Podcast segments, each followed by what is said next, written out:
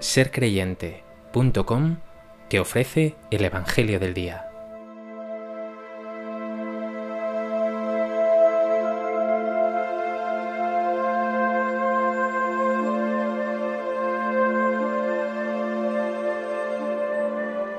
Del Evangelio de Lucas.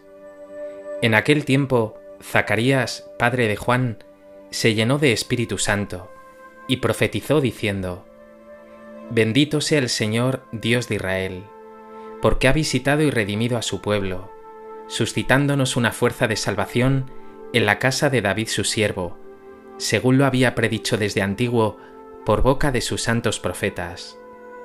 Es la salvación que nos libra de nuestros enemigos y de la mano de todos los que nos odian, realizando la misericordia que tuvo con nuestros padres, recordando su santa alianza y el juramento que juró a nuestro padre Abraham, para concedernos que libres de temor, arrancados de la mano de los enemigos, le sirvamos con santidad y justicia en su presencia todos nuestros días.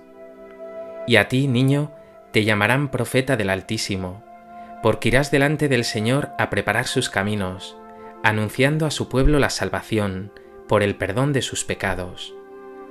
Por la entrañable misericordia de nuestro Dios, nos visitará el sol que nace de lo alto, para iluminar a los que viven en tinieblas y en sombra de muerte, para guiar nuestros pasos por el camino de la paz.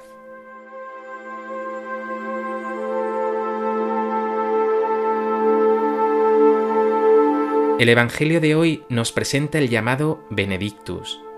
Es el canto de Zacarías, que recuperando el habla bendice a Dios por el cumplimiento de sus promesas Signo de esta fidelidad de Dios es el nacimiento de su hijo Juan Bautista, precursor del Mesías. Es tan brillante este canto que cada día lo reza la Iglesia en oración en la liturgia de las horas, concretamente en el rezo de laudes.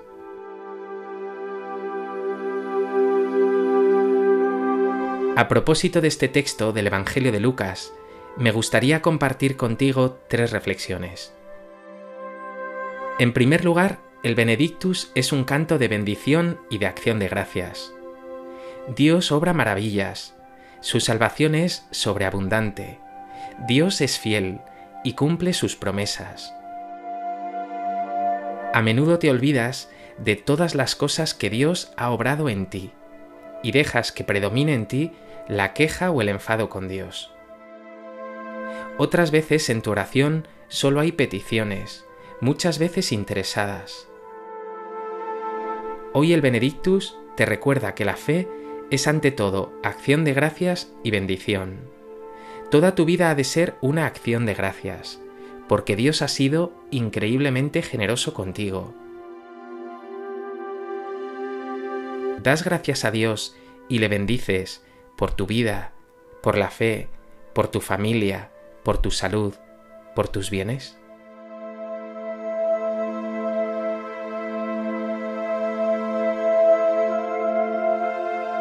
En segundo lugar, en este cántico abunda la palabra misericordia. Dice el texto, realizando la misericordia que tuvo con nuestros padres, y también por la entrañable misericordia de nuestro Dios.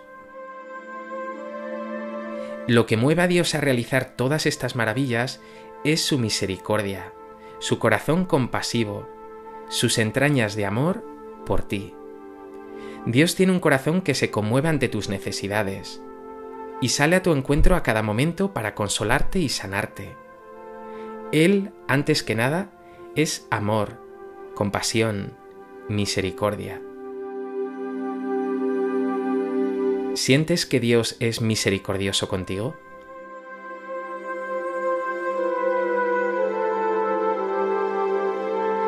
¿Y tú? ¿Eres misericordioso con tus hermanos?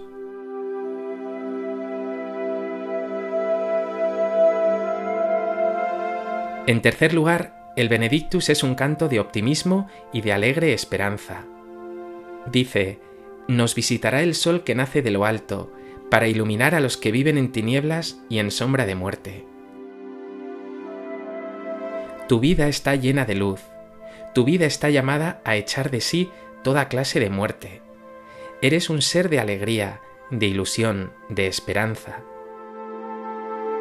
Ese niño, el Hijo de Dios, vendrá a ti mañana y guiará tus pasos por el camino de la paz, te traerá la salvación y el perdón de tus pecados.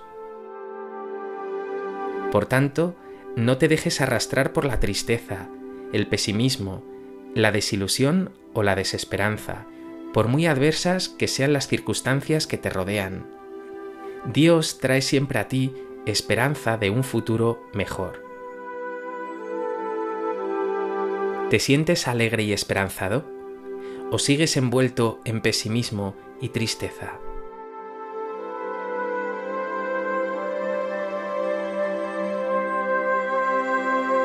Pues que este Evangelio haga brotar de ti una sincera acción de gracias por todas las maravillas que Dios ha realizado en ti.